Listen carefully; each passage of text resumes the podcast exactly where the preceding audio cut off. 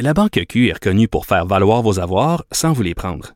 Mais quand vous pensez à votre premier compte bancaire, tu sais, dans le temps à l'école, vous faisiez vos dépôts avec vos scènes dans la petite enveloppe. Hmm, C'était bien beau. Mais avec le temps, à ce compte-là vous a coûté des milliers de dollars en frais, puis vous ne faites pas une scène d'intérêt. Avec la Banque Q, vous obtenez des intérêts élevés et aucun frais sur vos services bancaires courants. Autrement dit, ça fait pas mal plus de scènes dans votre enveloppe, ça. Banque Q. Faites valoir vos avoirs. Visitez banqueq.ca pour en savoir plus.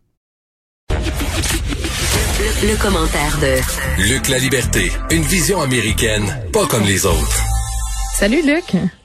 Oui, bonjour Geneviève. Écoute, euh, un- on, nous, on est super inquiets de notre immunité collective. Ici, là, la Oui. campagne euh, vaccinale qui avance, mais qui avance moins vite que quand même certains endroits dans le monde, dont les États-Unis. Là, il y avait cette manifestation en fin de semaine. J'en parlais en début d'émission. J'étais au cœur. hein, la manifestation. J'habite euh, près du stade. Ça m'a un peu déprimé.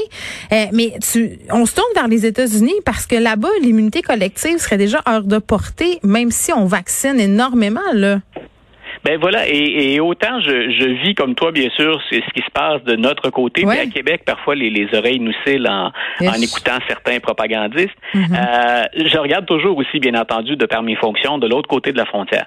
Et je me réjouis un peu de la comparaison. Puis en même temps, il y a, a peut-être des, des leçons ou des sources d'inspiration. Quand on écoute les, les, les experts, et ils sont nombreux aux États-Unis là, à s'exprimer ces jours-ci, puis le New York Times les a contactés dans les derniers jours.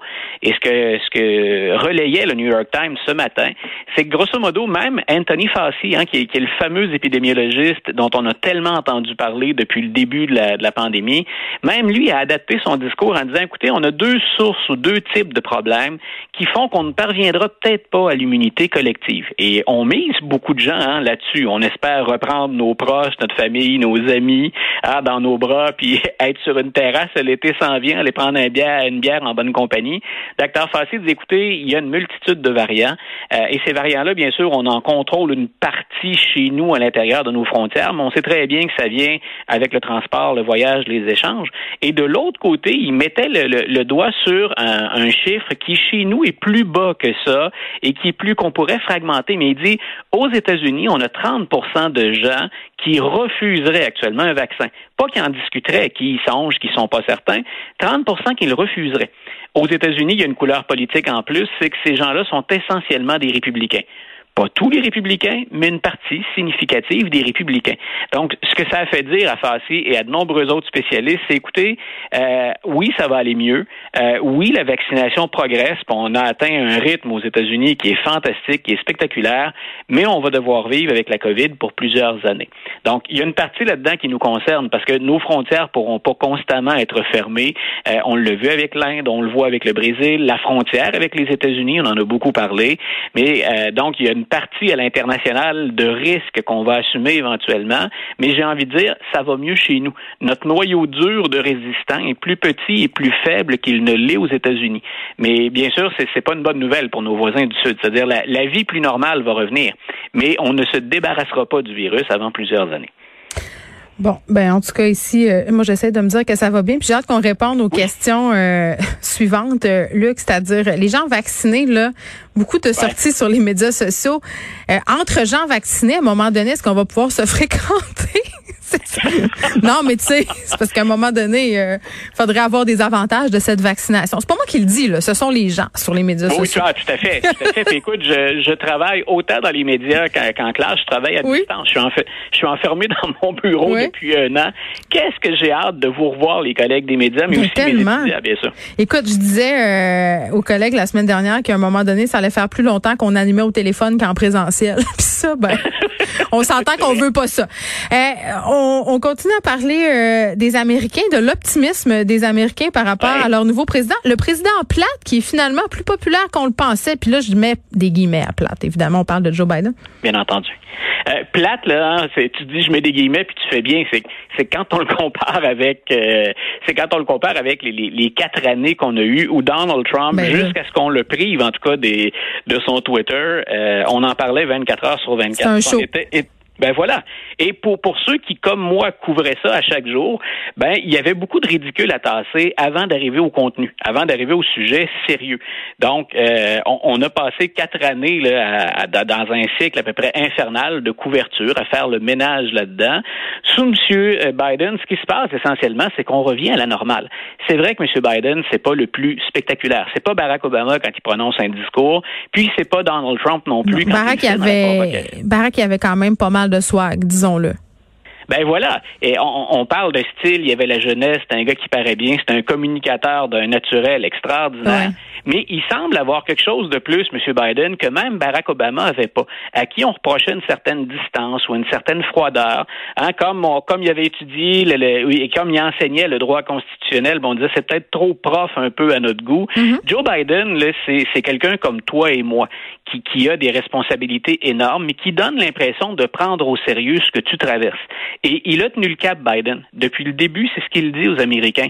Je vais pas crier, mais je vais agir vite. Je vais, je ferai pas de scandale, hein, on fera pas de controverse, mais dès que je vais arriver au boulot, on va accomplir des choses et on va améliorer euh, la situation aux États-Unis. Et il bénéficie aussi, soyons honnêtes, d'un coup de chance l'économie allait se replacer. On le savait à la fin de la présidence Trump. Euh, le fait qu'on soit en train d'endiguer ou de limiter, en tout cas, les effets de la pandémie, c'est une bonne nouvelle à la fois pour les Américains et pour l'économie. Donc, on peut attendre une embellie. Elle a déjà commencé. Puis en même temps, mais malgré les réserves que j'émettais tout à l'heure ou qu'on relayait hein, de la part des experts américains, ça va aller mieux aux États-Unis aussi. on envisage le 4 juillet de regarder des feux d'artifice en gang puis de partir le barbecue. Il y a des games de balles, là, ça se passe. Ben voilà, on voit d'ailleurs le, le, le, sport professionnel maintenant, les, les assistances grossissent. Euh, puis dans certains cas, l'avantage que tu souhaitais aux gens vaccinés, on l'a accordé. On est en train de réserver des sections où l'on pourrait se regrouper, mais entre gens qui se sont assurés d'être vaccinés. Mais donc, Biden arrive dans un bon moment. C'est pas nier ses réalisations puis ses efforts, mm. mais je pense que son côté très humain, empathique, avec un contexte qui est favorable, ça explique les chiffres qu'on a sous les yeux. Et là, on apprenait que Mike Pence se préparait vraisemblablement pour la présidentielle de 2024. On venait tout juste d'évoquer tous les deux, M. Trump n'est plus là. Euh, le vice-président qui a été... Écoute, il a joué un rôle, M. Pence. Euh, c'est un rôle de, composition dans son cas, mais c'était quelque chose.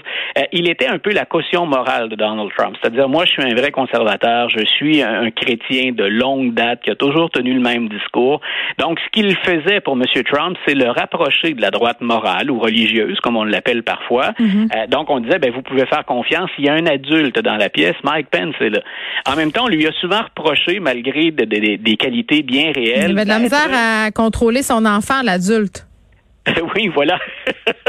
Beaucoup. Je suis pas sûr que je le veux comme éducatrice en garderie. Vraiment pas. Mais voilà, il pêche pas, disons, M. Pence, par excès de, de, charisme. Alors, la semaine dernière, il a prononcé un discours en Caroline du Sud et on sent qu'il tente de placer ses pions tranquillement. Euh, ce qu'on dit au sein des républicains, c'est qu'il n'y a pas grand chance que M. Trump revienne dans quatre ans, à la lumière de ce qui circule. Non, mais il est encore très puissant au sein du Parti républicain, on va se le dire. Là, ça fait la file devant chez eux pour avoir des, des conseils. Là.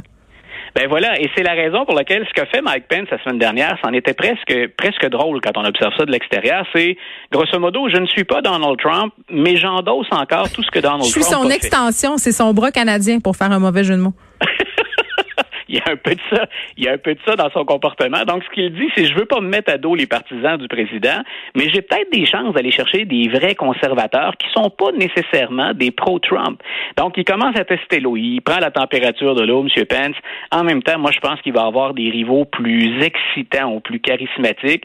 Euh, mais donc, il n'est pas complètement disparu. Autant M. Trump reste là, comme on appelle ça hein, dans le jargon, un kingmaker, celui par lequel il faut passer pour aller chercher ses, ses, ses partisans. Donc, donc, de l'autre côté, ben, on, a encore Mike Pence qui est dans le décor. moi, j'aime mieux euh, comparer ça à l'œil de Sauron. Il est immanent, il est omnipotent, il voit tout, il contrôle tout. Luc, merci, on se retrouve demain.